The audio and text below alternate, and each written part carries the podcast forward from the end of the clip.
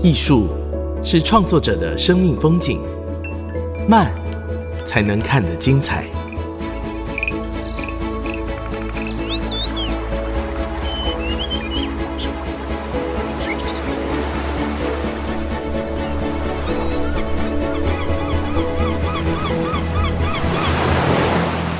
跟着艺术慢慢走。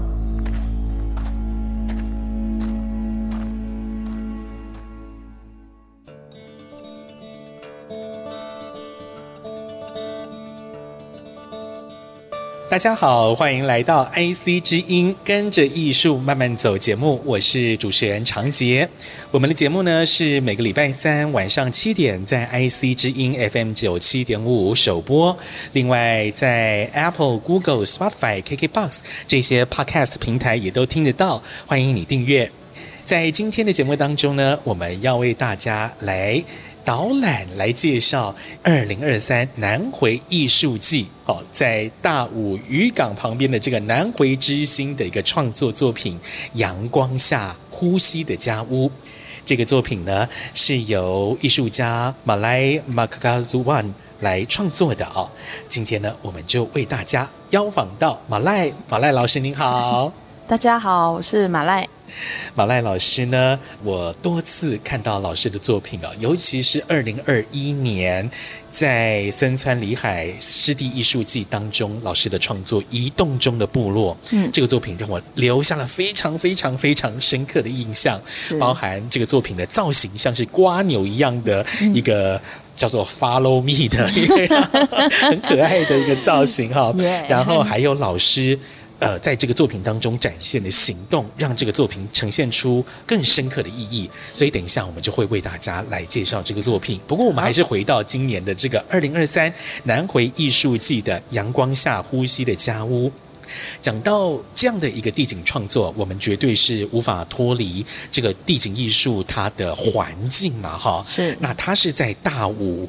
的南回之星驿站二楼这边的一个创作，嗯，我想先请老师来谈谈南回好了，因为南回啊这条公路啊，从诶台东这样子穿越山区来到屏东哦，这一路上其实也是风景非常优美哈，但是对以前的这个 开车的人来讲，中间这个山路也是弯弯曲曲的啊，开起来是非常累啊。那老师您对于南回是不是有一些独特的意义或感情呢？嗯。嗯，我在高中的时候，我是念高雄的中华艺校哦，我在高雄念过书，是，是。然后，呃，每次就是从台东去到高雄念书的时候，就会走这条路。嗯，对，不管是开车啊，或者是坐火车，对，那这条路印象还蛮深的啦。那时候，嗯、因为。很想家，但是每一次都要走这条路，不管是去或是回来，那那个路路上就觉得很很漫长，在回家的那个路上这样子。是对，那时候火车。也还没电气化嘛，对不对 所以一趟下来好几个小时。对 对对。如果坐到那个蓝皮火车，那就要花更久的时间，但是便宜啦哈。是是。对，那公路也是一样啊。虽然说现在有针对某一些呃山区的路段来做高架的工程，让大家开车可以更顺畅。不过那个时候也没有，对啊，也没有这个工程哇，开这个山路也是摇摇晃晃哈，非常的费力。是。那对于老师来讲，南回就是这样的一个带你离开家，嗯，或带你回家的这样的一条路。对，嗯、那之后在大学的时候认识一些在南回这条线上部落的同学们，嗯、哦，对，那也大概认识他们的部落，这样，那也认识在地的一些台湾族的文化。是是。对，那我自己的，因为我的奶奶，我们讲夫妇啊，是，我是台湾族。是在森永部落那里，所以我小时候也是有印象去到森永部落。嗯，对，所以就既熟悉又陌生的感觉。对，我们的确啦，这一条公路沿线，我们真的说百分之百熟悉也不太可能啦哈、嗯。但是总是会有一些点是你格外印象深刻的，对，哦，或者是在生命当中有非常独特的意义。是，对不对？好，老师在今年的南回艺术季当中，就在南回之星这个新算是成立没多久的一个休息站哈，二楼这边创作了《阳光下呼吸的家屋》这个作品呢，是采用金属精工的方式来打造的一个大型的装置。我们请老师为大家介绍这个作品，包含它使用的材质啦，还有它这个作品造型上的意涵。好，呃，我整体的作品是不锈钢管，嗯，好，那还有石板，还有铜片，嗯、呃，所制成的。那考虑到这些元素，是因为在那个地区的风非常的大。啊，对，哦、是，对，这是渔港哦，然后靠海，然后非常非常的大。那因为我在那边有做呃填调，也大致问了一些在地的人，好、嗯，就是说这边。当风吹起来的时候会怎么样啊？然后还有在地的一些故事啊等等的。那为什么是阳光下呼吸的家屋？是因为那时候做田调的时候有问到一个呃卢凯族的青年叫安盛、嗯。那安盛就是说在以前在做石板屋的时候，嗯、呃三十年会打开一次。三十年打开一次，对，就是石板，嗯、就呃屋顶会把它打开，OK 是，然后让里面的不管是晦气啊，或者就是让它通风，就是重新的整理呃家屋，然后再把它盖回去。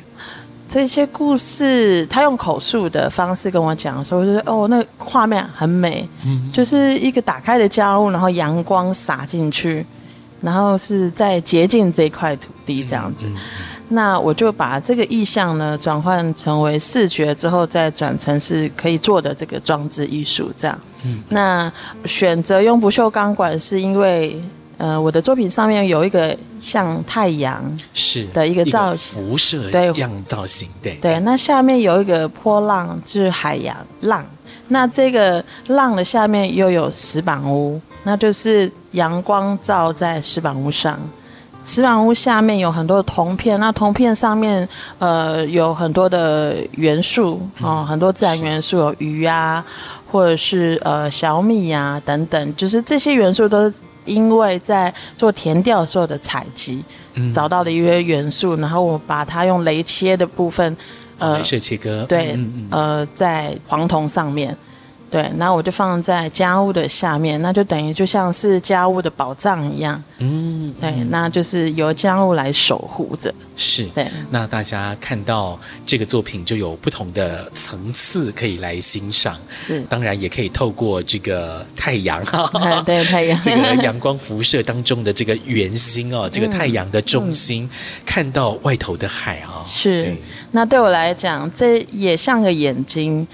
我、我是个返乡青年，对。那从这个眼睛看到太平洋外面的世界，也从太平洋往内看，看到自己心里面的部落，对，哦、就是有这样的一种呼应，就对了，对。是。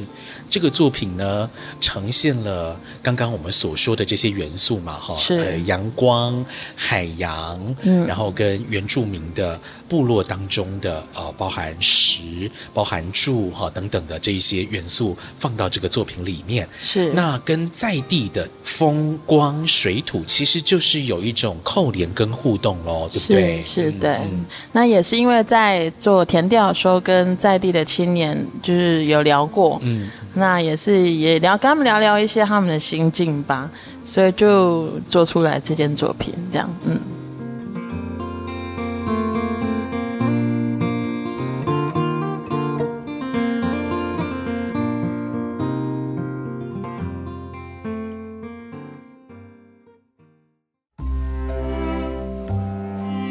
IC 之音 FM 九七点五，欢迎回来，跟着艺术慢慢走。我是长杰。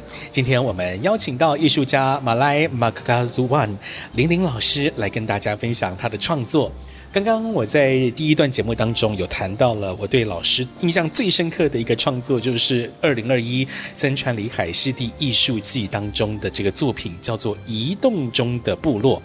这个作品呢，分成两个部分哦，一个部分就是 Follow Me，Follow Me，Follow Me，这是一个巨大的像是瓜牛壳一样的背篓哈。是。那另外一个作品是图腾柱。这个住还特别是用住下来住家的这个住哈，我们就请老师来跟大家介绍这个作品好不好？这个很有趣的作品，你为什么会先打造出这个瓜牛壳啊？这么巨大的背篓哎，这个三公尺多哎，哇，这比两个人还要高。其实，在做这件作品的之前，有系列的作品叫《斜坡上的瓜牛》，嗯，那为什么？都会讲到瓜牛，是因为我之前的中文名字叫玲玲，嗯，玲玲在卑南族语叫做玲玲，瓜牛的意思。啊，对，我就叫我自己瓜牛，是原原来是有这样的一个意涵在啊，那是其实为什么会有这样的一个联想？是那时候第一次去到台北念工作的时候。那就是什么都没带，就带一个纸箱，还有就是那种可以拉的行李。但是我那时候去住在，这么轻便，对，这么轻便。我们就是几乎就是能够最简单，就就带衣服，大概就是衣服这样。嗯嗯嗯、然后去的地方是淡水，那时候是寒流最冷的时候。然后住的环境是没有床的，它就有木板。哇！对，就是那时候一个人去工作。那因为又很冷，然后想说完了没有棉被，什么都没有，然后就是一个木板的地板，我就把纸箱里面所有的衣服就覆盖在我身上，然后顺便纸箱盖在身上。哦天哪！对，然后我就对这个还印象蛮深刻的，然后我就觉得自己很像一只瓜牛躺在地上睡觉。对，那就。就有一次的创作发想里面，我就想到跟自己生命经验有关的，然后我就哦，其实我就是那个玲玲。那我的怎么讲，生命经验里面跟迁移有很大的关系，所以我就以这个为命题，继续的发展，然后一直发展到移动中的部落这样子。是这个瓜牛的意象，老师在这个作品当中把它。放的很大，放大到一层楼这么高，因为三百四十公分左右哈。是，而且呢，这个瓜牛是个背篓，对，它是个背篓，可以背起来的啊。对，那你可以想象一个人。背着这么巨大，像是一层楼高度的一个背篓，会是多么渺小的一个差距哈！那个对比好明显。对，那老师呢，也像是旅行中的瓜牛一样，嗯，背着这个背篓。到封冰箱的海岸，到封冰箱的景点移动，是是，怎么会有这样的想法？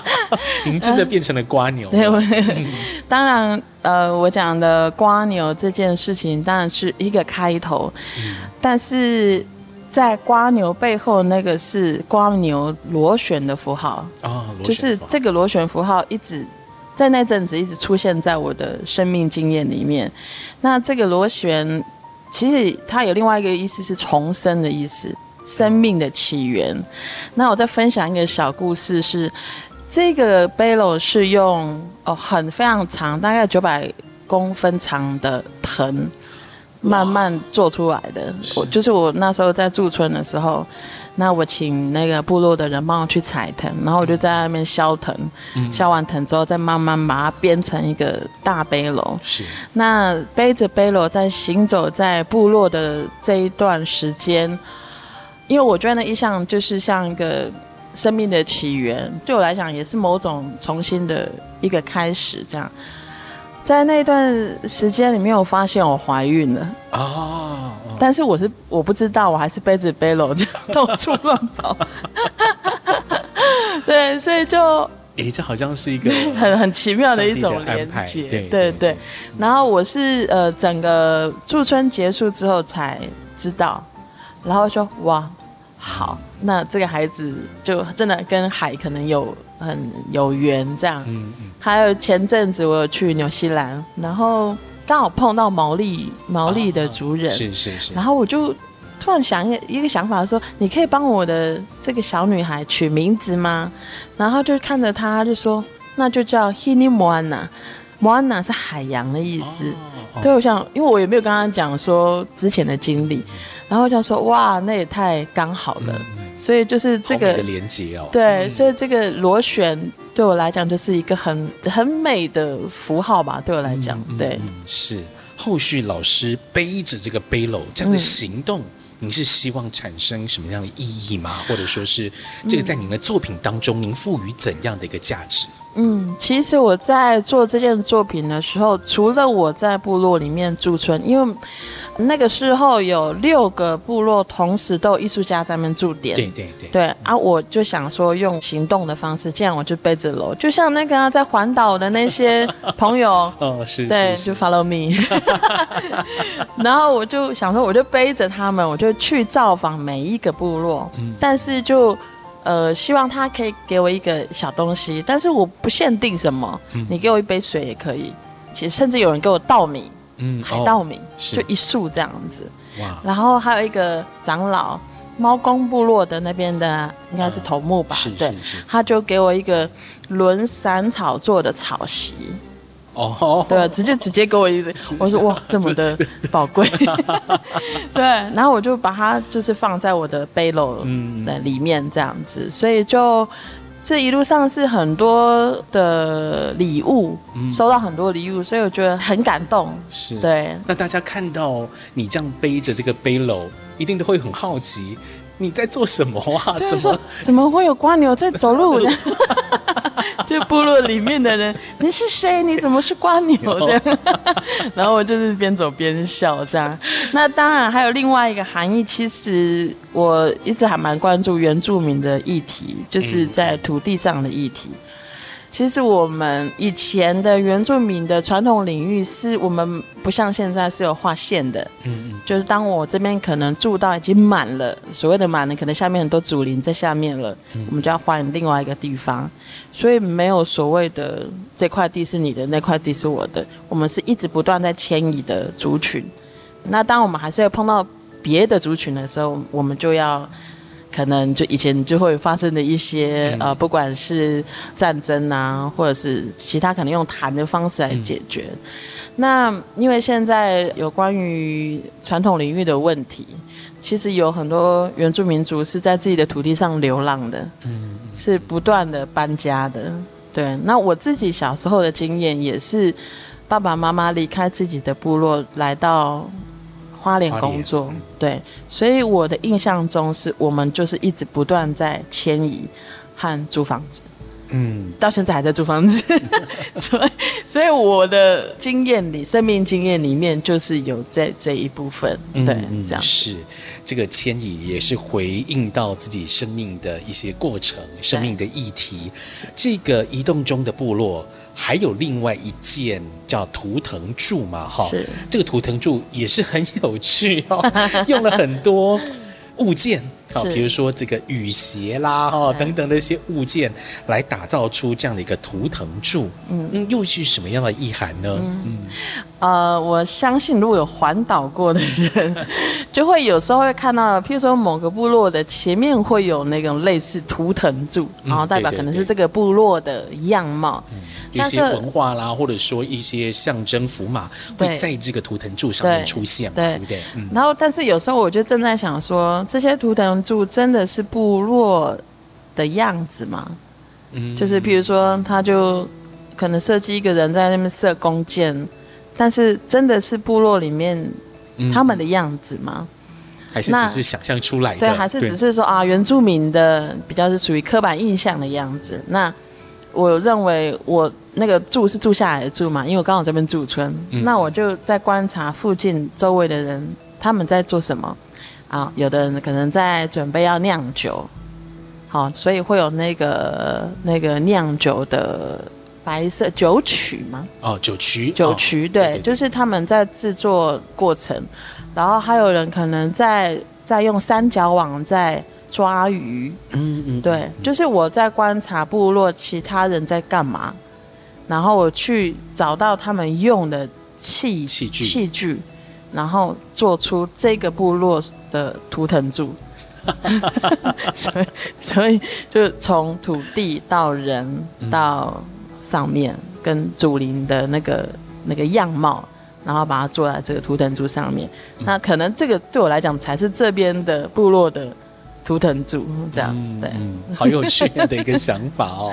这一些在生活当中大家拿来使用，好、嗯、工作生活使用的用品，组合成变成这样的一个图腾柱，是，这才是老师认为代表这个部落他们真正的模样。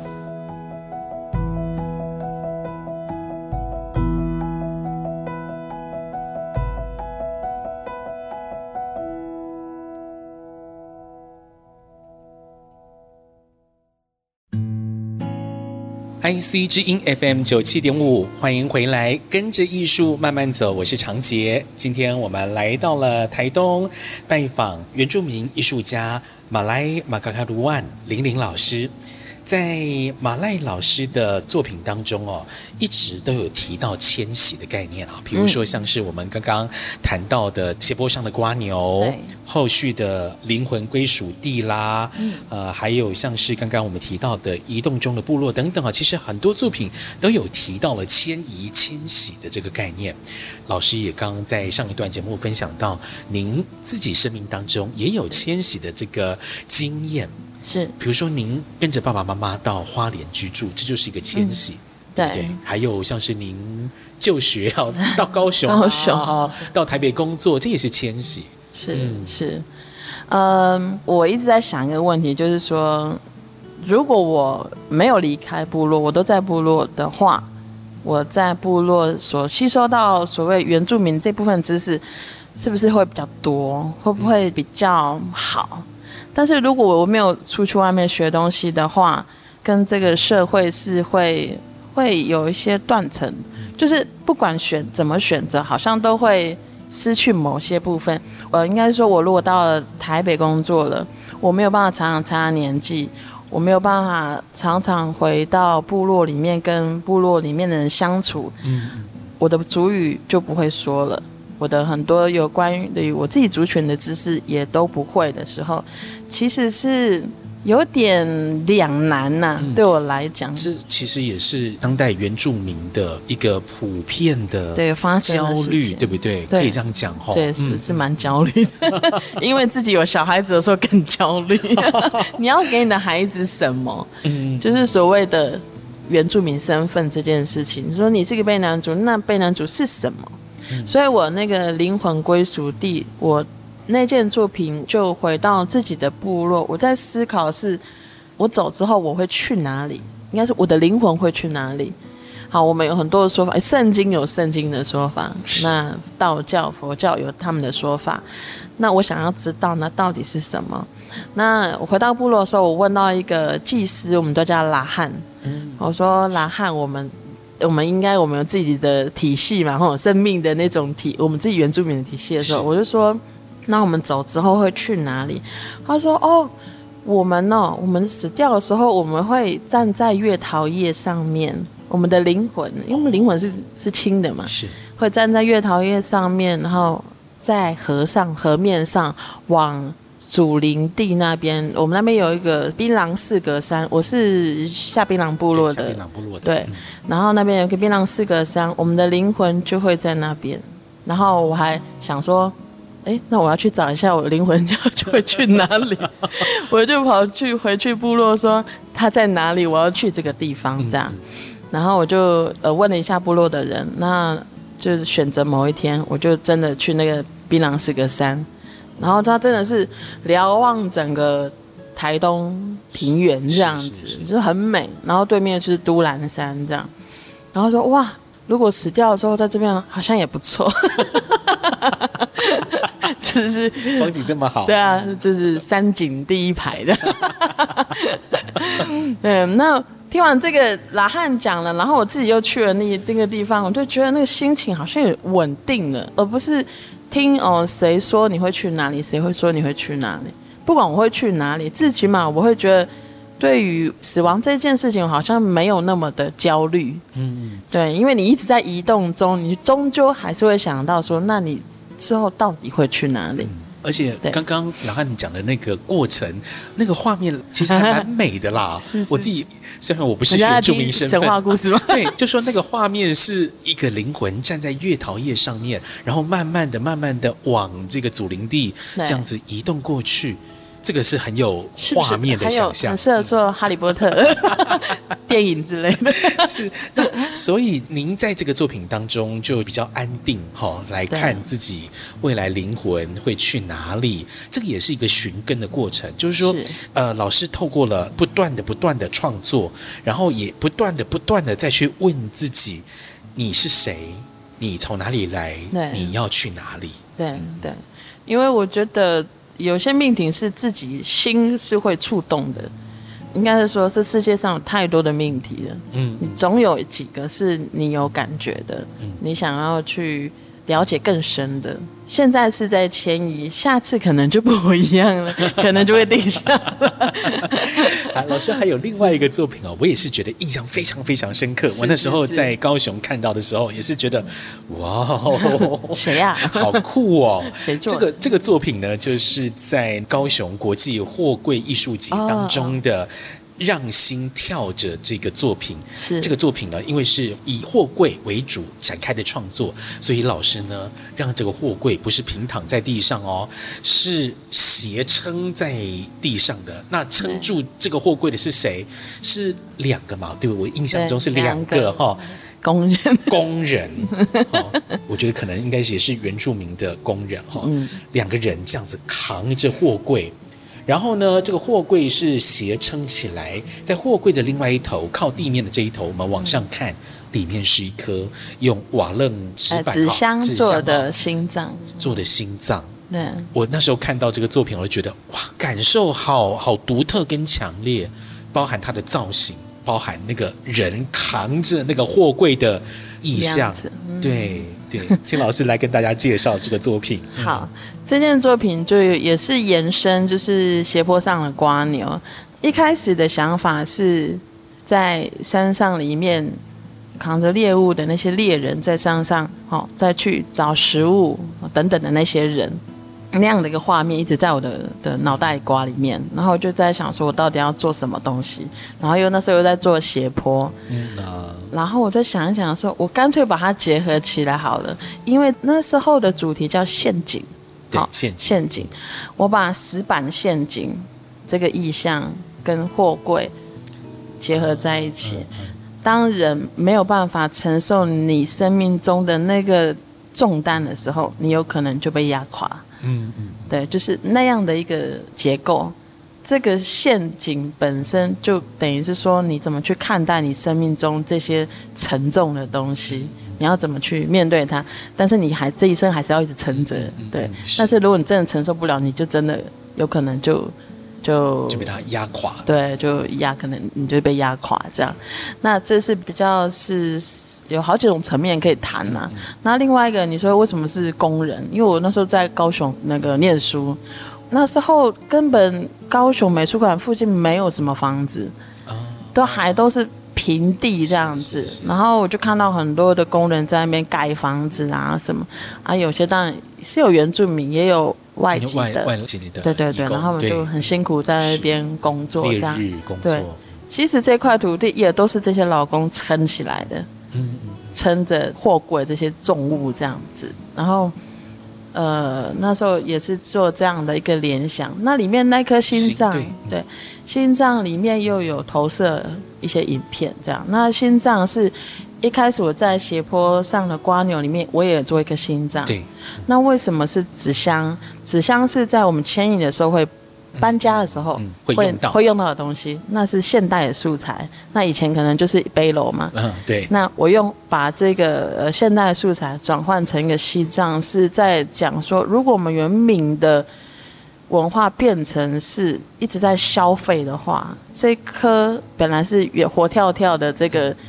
原住民的核心会不会开始物质化？嗯，开始变得变成像纸箱一样这么的脆弱，嗯，这么的好像轻易的被丢弃。那就是讨论的层面还蛮多的，嗯，所以是这一整个就这个死板的陷阱的这个概念，就是自己原住民在这个社会里面，其实要面对的事情很多太多，太多，不管是原民呐，很多人其实也是。也都是这样啊，不管是工作、生活上压力，也都是这样对，是。对，所以所以这一件作品因为有丰富的意涵哈，对，指涉很多层面，所以这件作品也是让我觉得啊，好好有被打到的感觉 哈。那另外也有请了巴内老师在作品这边进行表演行动，对对。好，我们刚刚透过了这一些作品的介绍，其实就可以更深入的走进马奈老师的生命当中，然后来看老师怎么诞生出这些创作。老师，我在想问您一个问题，就是在这几年的创作当中，您是不是会有经常询问自己的问题，哦，或者说是您创作方法当中的核心，是不是有这样的一个创意关键词来跟大家分享一下好吗？嗯、我最近的感觉，啊、好，最近的感想，因为我觉得这种东西会一直变变。对对，没错没错。嗯，卑南主有一个传说故事哈，就是变形者。那变形者是以前的祖先们呐、啊，然后有的人他们的五官不是长在脸上，他们有可能是长在膝盖上，或是长在其他的地方，可能啊眼睛可能长在后面，一个前一个后，嗯，那你这样怎么前进？无法前进，对不对？所以他们要开始变形，变形之后你就会开始行走，你就会开始。作为人这件事情，那这个故事对我来讲很深刻，因为最近想要做一些作品跟变形者有关系。那也是对我来讲，它的寓寓寓意就是说，你在这样的生活环境里面，其实有很多事情由不得我，像出生由不得我，我出生就是原住民，我就是要面对这些事情。那我要怎么在这样的社会里面变形，成为可以活下去的人？嗯嗯，懂我懂我意思吗？对，但是要很勇敢，嗯、可能这转变的过程里面转不好啊，你可能就就会很痛苦。对，的确会很痛苦。所以，我们其实每个人都是变形者，只是说你怎么变，你怎么转变。其实，在做艺术创作的时候，转换这件事情非常重要。是你怎么把除了你看到的这些观点等等之外，你怎么？把这个素材转换成你你的语言，嗯，给大家看。所以有时候有时候说啊，我看不懂那个这个作品，我看不懂。但是有时候是你要去想，呃，看一下那个艺术家后面他可能他的说明、他的背景哦之类的，去知道说哦，他为什么要用这些素材？哈，那我的认为就是现阶段，我觉得就是。勇敢做一个变形者，嗯，持续走我我该走的路，这样。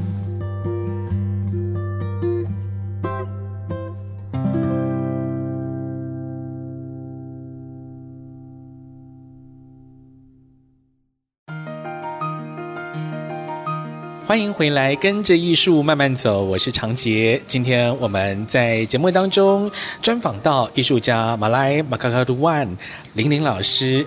这一次呢，老师在二零二三南回艺术季当中，在大武南回之星驿站这边创作了《阳光下呼吸的家屋》这个作品。嗯，我们再往前回推，老师其实在东海岸展开了很多创作哦，包括我们刚刚所说的二零二一年这个移动中的部落，就是在港口部落进行的。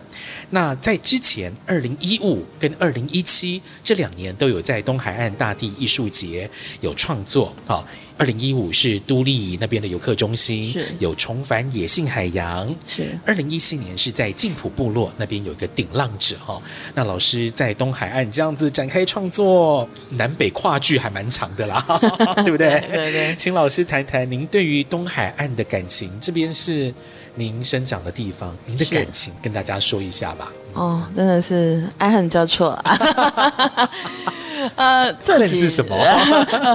恨是是自己没有太做更多的创作。呃，这近几年几乎都在这个东海岸跑，对、啊，应该就是用赛跑的方式折返跑，就是一下台东，一下花莲，一下是哪里这样？对对对。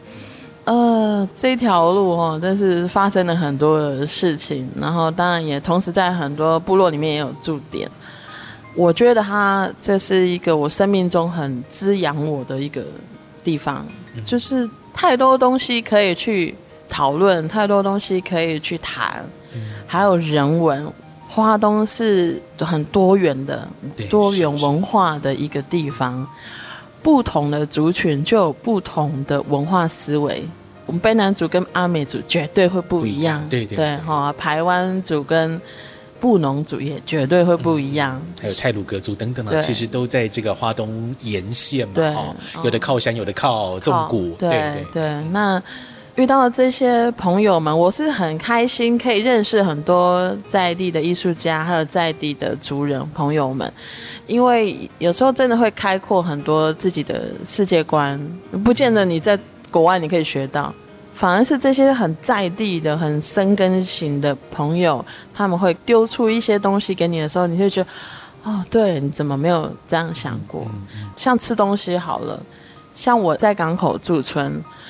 港口去到 Seven 要十五分钟，嗯嗯，开车哦，是，开车，对对对对对。然后我在想说，哇，这个往花莲那边，然后一个十五分钟的，嗯、往长滨那边十五分钟。我们之前住在花莲的话，可能五分钟就走到了。嗯、对，OK，这么没有办法那么便利的地方的时候，住在那边要怎么办？去抓鱼啊！前面就是冰箱啊，就三不五时就是龙虾配泡面啊，真的很不夸张。他们就是真的是这样，然后就对我们这种住在都会的，就说很难想象怎么可能，但是就真的是这样。那部落妇女可能也要自己会种菜啊。哦，或者是去岸边去米子狗，他们会去去采集那些贝类，这样可能拿来腌制哦，下饭什么的。我绝对认为，在花东，你如果可以在花东生存的话，你厉害。嗯嗯嗯，因为你什么都要会。是。对，因为你就像我讲的嘛，你离市区那么远，什么东西都很欠缺的时候。哎，连女生可能都要去修，学会盖房子。嗯嗯，是是。对，因为在都市里面，大家的分工都很细致嘛，哈，你做什么不行的，就可以请到专业的人来帮你。但是在部落不是这样的生活了。对，像我这一次在南回做作品的时候，也是碰到一些问题。嗯、那就是譬如说五金没有了啊。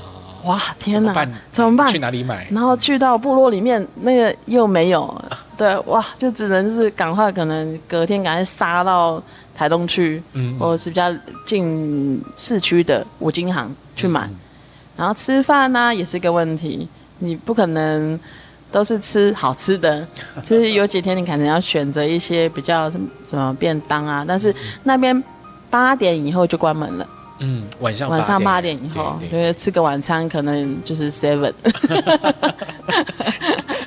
还好 还有便利商店，还有便利商店，我真的真的是，就是有很多的要克服的啦，可能都很欠缺，但是你自己要想办法把它生出来，这样子。但是这样的一个欠缺的环境，我们看似欠缺，但是老天爷。不欠缺你啊，对，他给你这么好的环境，只是你不知道对 可以怎么用而已啦。应该是说你在回到部落的时候，你要怎么去想办法？嗯、就像我讲说，变形人，你要怎么想办法找到你可以可以在这边生存的方式？嗯嗯嗯，对，因为我访问一个年轻人，他说我在外面学到的东西，在这边完全用不到，哎，所以没办法，我还是从。打零工开始，嗯，我说哦好，我相信你一定会找到你自己的方式，嗯嗯、可能要久一点，但我是祝福他，是，是。希望是可以找到。对于一个曾经前往都市发展，然后又要回到部落的部落里面。的原住民来讲，就会遇到这样的一个生活方式。的强烈哈，就是几乎是一个一百八十度的转变。对对，好，就是一个学习的过程。是，我们再回到这一次的二零二三南回艺术季的作品哦，这个作品呢就在南回之星驿站这边二楼展出。先前呢有一件事件哦，让我觉得。印象非常深刻，就是那个天堂的阶梯那个作品，有人去爬它嘛，结果摔下来，摔伤了哦，呃。这些作品，艺术家当然不是说要让你去攀爬的嘛，哈，对，是啊，只是可能是让你去欣赏，但是观赏者总是会有一些奇思妙想，嗯、想去利用它，或者是想去亲近它。我们讲正面一点是亲近它了，哈，是。但是这个亲近的方式不在艺术家的规划之内，结果产生了一些副作用。对，那。老师，您建议大家怎么去享受在南回之星驿站的这个作品？嗯，不能爬嘛，对不对？好，不能爬，不能爬。呃，我的作品是在一个草皮里面，然后它有一个高度，所以基本上一般的人应该看到就应该就知道说那个是不能进去的啦。嗯，当然我，我我在 我昨天在我的作品前面我观察人群，嗯。那除了人真的非常的多，然后真的是一组一组的人，就是就是要跟作品拍照，大概五分钟就有两组人，然后我就在旁边，因为想说我自己想要跟自己作品拍照，结果没有时间，是不是？我没有办法插队，对，我就只能站在那边看他们拍照。那当然真的观察到有那个比较真的是跑进去，而且可能还踩在石板上面。哦，是是。就当下我也是制止啦，嗯、当然我我是说艺术作品，我们就尽量不要去触碰到它，嗯、这样，因为石板有可能会破裂。当然我还是有跟主办单位有反映啊，该警示的东西我们还是要警示。这样，那我认为看一件艺术作品，除非他说你可以碰，嗯，除非他说你可以进去里面干嘛干嘛的，哈、嗯，和互动型的。那没问题，但是如果像是一般的作品的话，我相信大家的水准应该都是颇高。是是，对。那是希望是用一个呃欣赏的角度去看待作品，这样子。嗯，嗯，是我们用眼睛看，那不要去碰它了，但更不要去踩到它了哈。是是是。那这个作品当然欣赏，我们有不同的尺度，然后我们可能可以看这个作品跟外界山海整个环境的关系互动。是。是然后，而且我自己觉得很有趣的就是透过那个我们刚刚讲说这个作品像是。太阳的这个圆心的这个部分往外看，就刚好可以看到另外一件哈，先前先前这个一三一四。对一三一四的蓝哈，也是先前在南回艺术季当中，在大武这边的作品，嗯，也是很有趣，就在海边的一个像是用钢管弄的白色的。啊、哦，好像是个船屋一样的这个小屋一样的作品哦，好有趣哦。嗯、我们就可以看到这样的一个风景在眼前呈现，然后呢，就是这些作品可以带着我们再去深刻的观看这个环境，观看这片美丽的大海。当然说，因为人潮的关系哦，所以每个人可能享受到这个作品的时间没有办法很多。那当然，如果星期一到星期五来这边玩的话，可以欣赏比较多的 时间了哈，是是比较不会有下一组人要跟你抢拍照的这个问题。不过呢，就算是有人要跟你抢拍照也没有关系哦，我们还是可以、嗯、排队，对排队，或者说是我们在别的地方再去好好的享受这片海，嗯、花多一点时间在大武这边停留。我相信这片海洋。有很多的讯息，有很多的东西想要跟你说，你会接受到它的。嗯嗯嗯嗯。今天呢，非常谢谢马赖老师接受我们专访，谢谢老师，谢谢谢谢大家。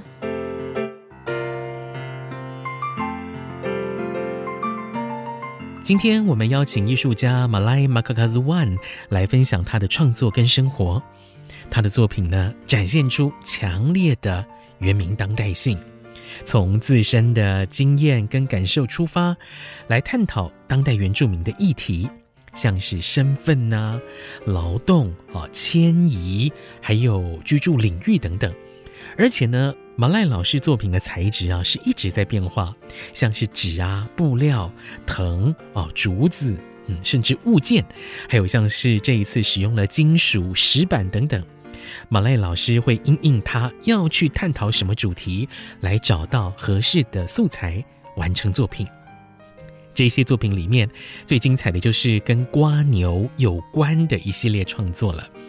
他把在部落跟都市之间迁移的这个成长背景，以及他自己在身份认同这条路上不断拉扯的经验，来进行非常积极的探索。可以说，体现出原住民不管是在身体层次，还是在心灵层次上面的一种能动性。这一次在南回艺术季的创作《阳光下呼吸的家屋》这件作品呢，把排湾族的石板屋用当代的艺术语汇来再现，以阳光照射进入石板屋的意象，点亮了居住在里面的人们。好，这可以说是对台湾族人，也是对所有来访的旅客最温暖的祝福。跟着艺术慢慢走，我们在 Apple、Google、Spotify、KKBox 这一些 Podcast 平台都有上架，请你赶快订阅。我是长杰，我们下礼拜见，拜拜。